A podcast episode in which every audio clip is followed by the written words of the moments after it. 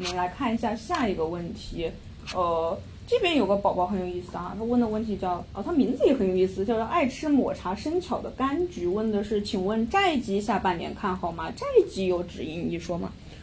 债基下半年相对而言肯定应该不会太差，为什么呢？因为我们刚才讲了，正是因为经济承压，对不对？所以，呃，政策方面会稍微的松一点点。那么这个松的话呢，也包括了货币政策。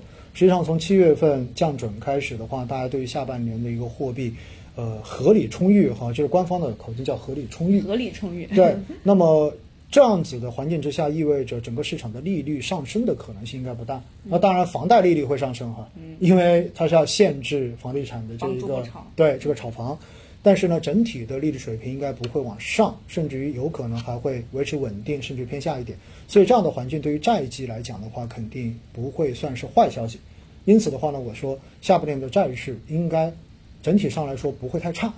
那债基要不要止盈？同样的也是那个问题哈，因为。从证监会的数据来说的话呢，就整个偏债型基金，整体的一个平均年化收益大概是在百分之七点二左右，也就意味着达到这个水平线的话，算是一个不错的一条线了，平均对吧？因为这个中间包括了二级债，包括了这种波动比较大的这种主动型债基，包括也包括可转债。但是现实中间的话呢，大家买债基的目的是什么？大家买债基的目的一般是作为一个理财替代。避险，哎，作为避险，你觉得资金的话，如果现在放到股市里面风险太大了，所以我把它放到债基里面。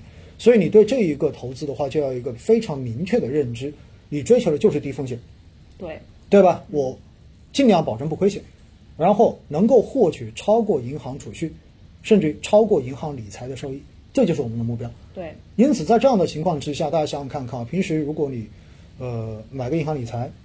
年化收益可能百分之四，嗯，对吧？这样一个水平，现在可能这种还不多了，一般现在百分之三点多了。对，那未来可能这种都没有了，为什么呢？呃，资管新规落地之后，都变净值型理财了，对不对？已经没有预期收益率了。嗯所以在这样的情况之下呢，如果你的债基在，比如说拿了半年，你就发现已经有百分之六的绝对收益了。百分之六绝对收益意味着什么？如果你半年拿百分之六，意味着年化收益百分之十二了。那很高了。对啊，那这样子的情况之下，你觉得要不要止盈呢？我觉得这也是有可能需要止盈的呀，因为我已经达到我的目标了呀。所以以前我会经常说，其实债基它是一个稳定回报的东西。你如果这个钱长期不用，你把它放在里面一直放着也没有问题。嗯，就是你不用止盈，对吧？但现实中间的话，往往这个钱你总是还是要拿出来用的。那债市有没有波动？一样的有波动啊，它也会出现债往下掉的这个情形。比如说去年的下半年，债就很明显的出现了回落，对不对？所以有很多人说啊，买了一年，本来想着一年之后债是没什么风险，结果发现一年之后不但不赚钱，还亏钱，啊，亏了一个点。哎，对，很多人的话就到处去投诉，对不对？找银行投诉啊，基金公司投诉，所以这种时候就会很尴尬，因为刚好这个债市出现波动的时点跟你要用钱的这个周期，它是错位的。你就会很难受，因此还是回到那个话题，就是这个钱你能够投资多久？你这个钱投了之后用来干嘛的？目标到底是多少？那如果提前到达了目标，我觉得同样的，不管是股价还是债基，该止盈就止盈了。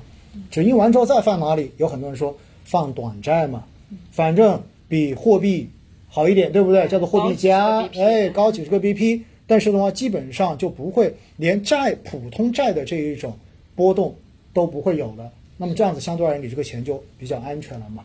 而且债息中间，大家也要注意了，二级债，也就可以有百分之二十投股票的债券，以及可转债的债基，这两类基金是不能纯粹的用债市的观点来看的哈，因为这两类基金更多的其实是靠股票市场来做增厚。对，没错。那么二级债就不用讲了，你百分之二十的股票，股票的一个涨跌涨跌。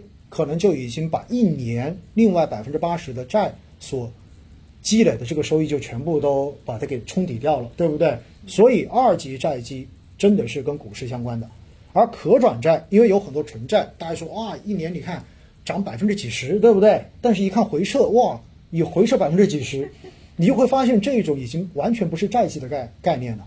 可转债基本上算一种股票，它其实是一种带有转股期权的债券。所以的话呢，买可转债的人在市场上面的投资者，其实目的都是为了去转最后的这个股票的。因为从发行可转债的上市公司来说，它是通过发可转债来变相的进行了一个股票的增发。是而作为投资人来说，因为可转债票息是比普通的信用债要低的，所以也没有几个人说买个可转债就是等着拿票息的。对一定是希望着未来这家上市公司的股价在往上涨，所以的话，我可以要么利用这一个可转债本身价格上涨的过程中间来个低买高卖，赚这一个利差收益；还有一种的话就是直接转成了股票，对不对？最后变成了我的一个股票收益。